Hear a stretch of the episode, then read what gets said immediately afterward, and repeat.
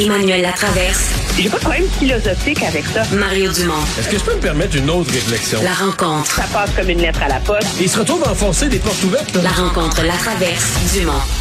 Emmanuel Latraverse qui se joint à Mario Dumont et moi. Bonjour Emmanuel. Bonjour. Bonjour. Euh, tantôt, je faisais un montage des réactions, des demandes de démission face à Michael Rousseau. mais J'ai même pas pu mettre tout le monde, là, tellement il y avait de réactions. Les partis d'opposition, les partis au pouvoir. Euh, faut croire que la lettre d'excuse de M. Rousseau, euh, Emmanuel, ça, ça, ça suffit pas. là. Ben non, mais c'est. Je veux dire, à un moment, il y a des, des- moi, je suis une grande apôtre des excuses. Hein, dans la sphère publique, je pense que des fois, ça, ça permet de calmer le jeu. Il y a des erreurs de bonne foi, excuses, et il y a des erreurs de mauvaise foi. Le cas de M. Rousseau. Je veux dire, tout d'un coup, il nous dit là.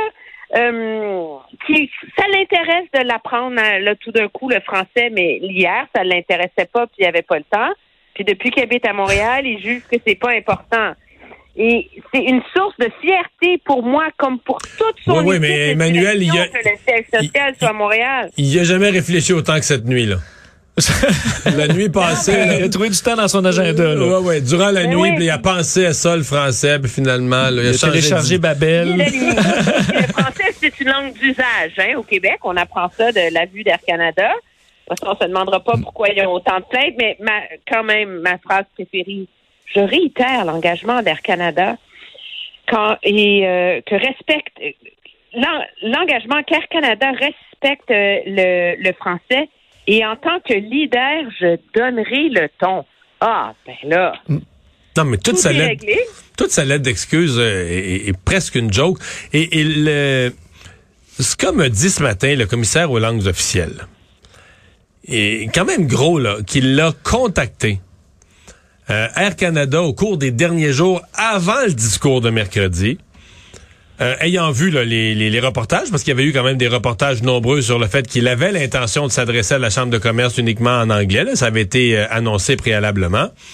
Donc, le commissaire aux langues officielles a pris les devants, a contacté des gens de la haute direction d'Air Canada pour leur dire, là, vous pouvez pas faire ça, là. Ça, ça, ça peut pas, là. Ça, ça, c'est un problème. Euh, il faut, il faut que le discours soit dans les deux langues, etc. Et ils ont tenu tête, là. Donc, quand tu es averti par une controverse médiatique, par une autorité gouvernementale compétente qui te dit, et que tu le fais pareil, est-ce que tu peux encore t'excuser? Oui, mais en fait, moi, je, moi, je t'avouer, on casse beaucoup de sucre sur le dos de M. Rousseau lui-même, là. Mais c'est l'ensemble du conseil d'administration d'Air Canada qui est mis en cause là-dedans. Parce que qu'est-ce que ça reflète, ça? C'est que finalement, Air Canada, ils disent, ah, 80 plaintes par année, là. No big deal, là. C'est une bonne moyenne au bâton. On va rester dans cette zone-là. On n'a pas besoin de faire mieux. Puis ce que ça reflète, c'est que ce conseil d'administration est totalement déconnecté de la réalité du Québec et de la réalité des préoccupations des gens qui y sont. L'idée d'avoir un siège social à Montréal, c'est supposé être plus que de payer du loyer, là. C'est supposé être ancré dans la société dans laquelle tu vis, etc. Je veux dire, ils sont où ces gens-là? Ils n'ont pas lu les journaux depuis deux ans? Ils n'ont ils ont pas, Mm. ils ont pas eu écho des débats sur l'application de la loi 101 aux entreprises fédérales? Ils ne sont pas questionnés à ça? Je veux dire, Euh, ça qui est aberrant. Mais comme on se dit, euh, là, après tout ça, ceux qui ont fait les excuses, c'est une firme de relations publiques, des professionnels, mais il y a cette erreur factuelle Non, là, sur euh, l'usage, euh, le, français comme langue d'usage, qui est, ce, qui est, ce qui est faux. Euh, Est-ce que petit, c'est un finalement, petit ils, symbole, mais... ils ont pris une firme de Toronto finalement pour faire ça, ou ils ont non, mais c'est dit... parce que quand t'es déjà Non, au banc des accusés, là. fait là. Ouais. Non, mais quand t'es déjà au banc des accusés, tu peux plus refaire une erreur de plus comme celle-là. Là, tu sais, ça, ça vient, ça vient te rachever. Maintenant, euh, moi, je vois pas comment cette histoire-là peut être euh, terminée. là. Le bloc va garder ça vivant euh, jusqu'à la rentrée. euh, tu sais, je dis pas qu'on va en parler au- avec la même intensité là, autant qu'aujourd'hui, mais sincèrement, là, euh, à mon avis, ça va rester une histoire que le bloc va ramener jusqu'à la rentrée parlementaire, euh, qui va euh, alimenter là, en filigrane les débats en commission parlementaire à Québec cette fois-là sur la loi 96, euh, la, la- la réforme de la charte de la langue française. C'est un fait majeur là.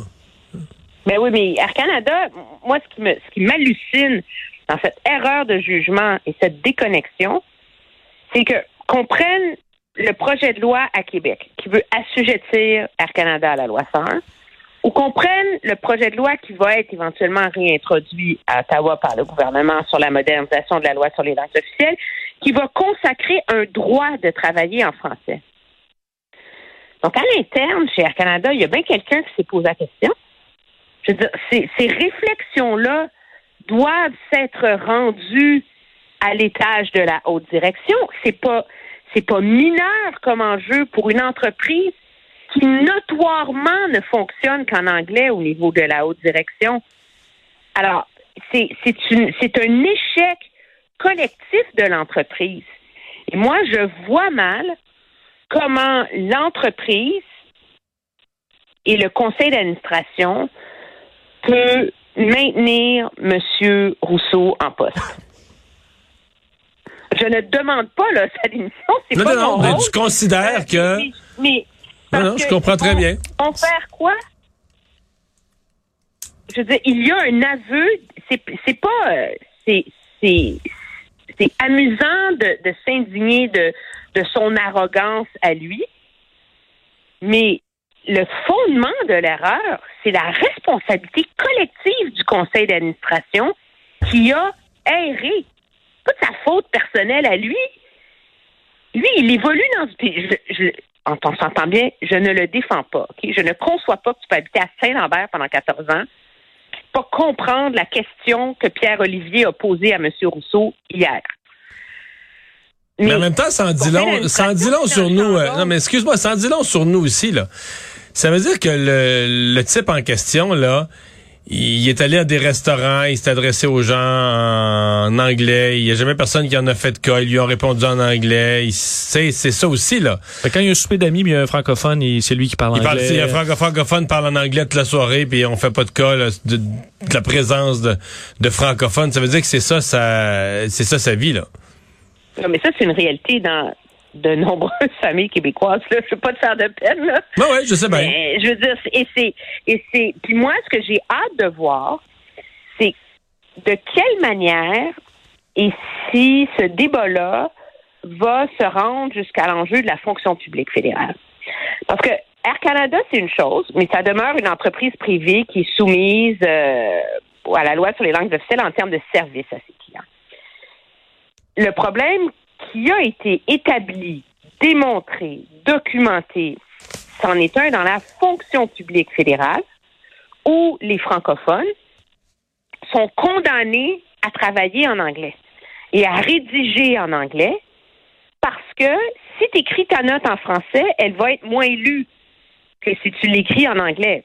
Quelqu'un qui a de l'ambition, qui veut croire dans la fonction publique, etc., ben tu veux que les patrons la lisent, pas juste les adjoints des patrons.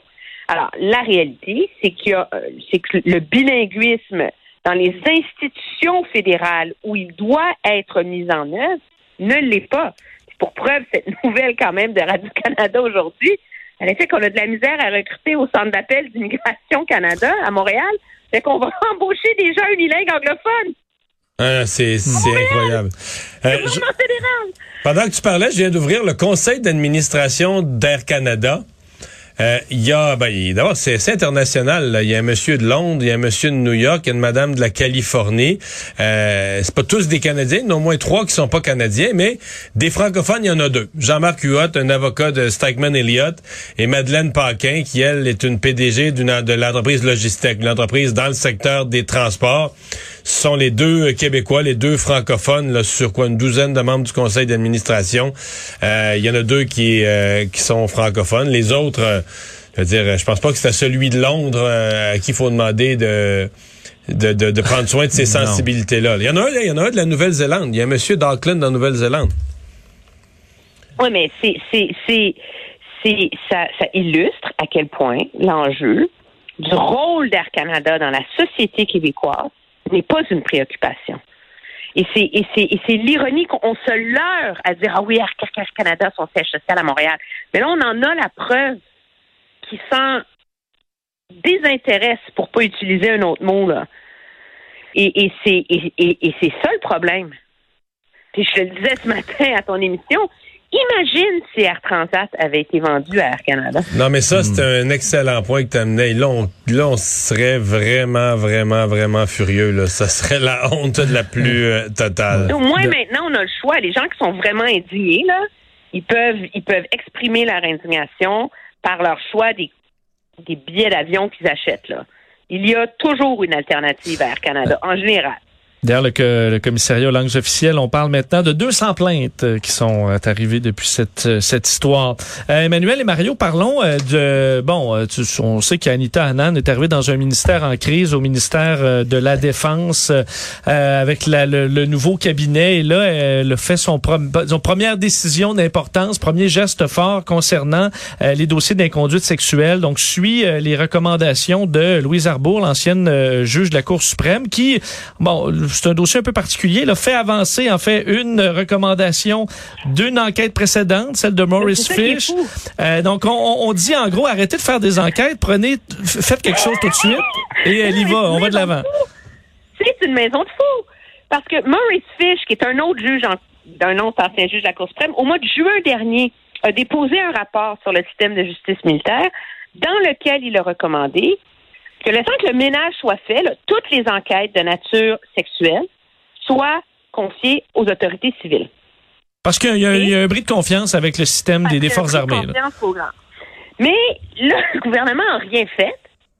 Et là, finalement, c'est l'autre ancien juge qui dit écoutez, j'ai pas fini mon rapport, j'ai pas fini mon enquête, mais il y a une chose évidente, là. Il y a un bris de confiance à l'égard de la compétence des enquêteurs du Service national d'enquête. Alors, c'est urgent que dès maintenant, tout soit transféré, toutes les allégations et les enquêtes en cours, qui ne sont pas terminées, soient transférées aux tribunaux civils. Puis là, finalement, le gouvernement bouge. Alors, mais il faut dire enfin, là, il faut, il faut dire enfin, euh, pour la ministre Annan, ça marque quand même un elle, elle, arrive. Là. On a beau dire ça fait longtemps, mais elle, ça fait deux semaines qu'elle est là, même pas. Euh, son premier geste fort. Moi, je trouve que ça part bien pour elle, d'une certaine manière. Ben ça lui donne une autorité, ça lui donne euh, une espèce d'aplomb. Puis, euh, même si c'était dû ou pas assez dû ou plus que dû, c'est elle qui le fait, c'est elle qui tranche et ça, ça donne sa couleur. Alors moi, je trouve que c'est vraiment très, très bon, très, très bon pour elle. Parce qu'elle doit dire un peu, ben, ce que dit en gros mon collègue précédent, c'était vrai, là.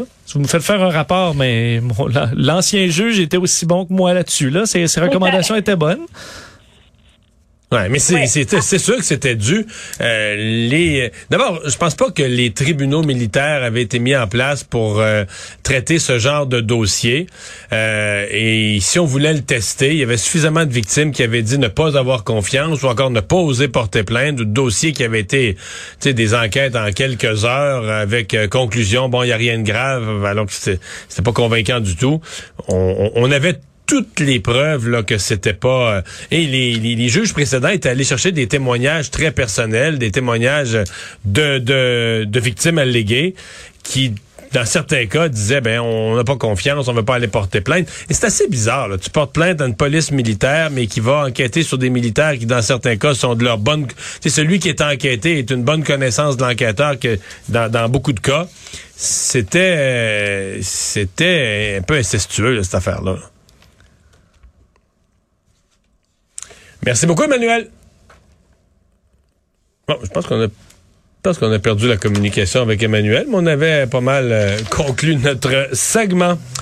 Euh, Vincent, dans les autres nouvelles, euh, d'abord, parle-nous du procès de Kyle Rittenhouse, euh, en nous rappelant, les, pour sûr que tout le monde le replace par le nom, le jeune homme qui s'était retrouvé armé au cœur d'une manifestation raciale dans la, région des, Grands Lacs. Ouais, jeune qui était, ben, qui avait à ce moment-là 17 ans, qui est majeur aujourd'hui. Mais on se souvient que dans les manifestations Black Lives Matter, lui était allé, bon, comme milice civile pour défendre la ville parce qu'il y avait eu des débordements. Ouais, il disait au départ, il voulait défendre des commerces là certains avaient été victimes d'incendies criminels et autres. Euh, et dans une altercation avec des gens non armés, il avait fait feu avec son arme, tuant deux personnes, en blessant un autre. Et là, c'est son procès, procès extrêmement suivi à la grandeur des États-Unis, évidemment parce que c'est un sujet extrêmement sensible.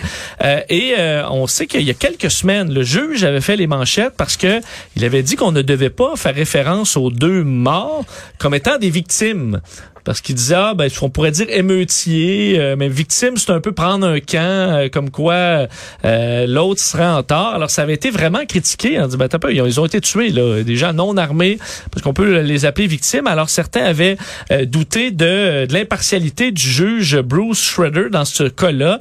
Et là, il y a une autre tuile qui arrive sur le procès, et c'est qu'un un des membres du jury, un génie. Ben, un génie. Lui, il était en train de se faire escorter vers sa voiture par un constable du palais de justice, selon ce qu'on peut comprendre. Et il a fait une joke reliée à la mort de Jacob Blake, parce que cette manifestation-là, qui a été mortelle, était en réponse au décès d'un homme noir aux États-Unis, Jacob Blake, s'était fait tirer dans le dos par des policiers de multiples reprises. Et le gars, on donne pas le punch de la joke, mais on dit en gros, il a dit, hey, il dit, euh, sais-tu pourquoi il y a eu sept coups de feu, on a eu besoin de sept coups de feu pour tirer Jacob Blake? Puis là, il a dit non, puis il y avait une, il y avait une joke au bout de ça, là, un punch. Un peu comme combien ça prend de police pour faire telle affaire? Alors, euh, le policier le constable est allé ben, raconter ça au juge, qui euh, aujourd'hui est obligé d'expulser le, jury, disant, ben voyons, c'est quoi cette joke-là? Puis là, il a dit, ben ça n'a pas rapport avec le procès. Ben ça n'a pas rapport. C'est un procès pour un, écoute, pour meurtre dans... Tu fais des jokes de meurtre, de nombre de balles, de... de... Puis relié à la mort de Jacob Blake, vous faites des, des, des jokes euh, sur ce décès-là. Ça pas de bon sens. Alors, pour que, pour que le public garde confiance dans la cour, ben on a été obligé de l'expulser. Heureusement, euh, il y en a plusieurs parce qu'on avait 20 jurés, on va en garder 12. Les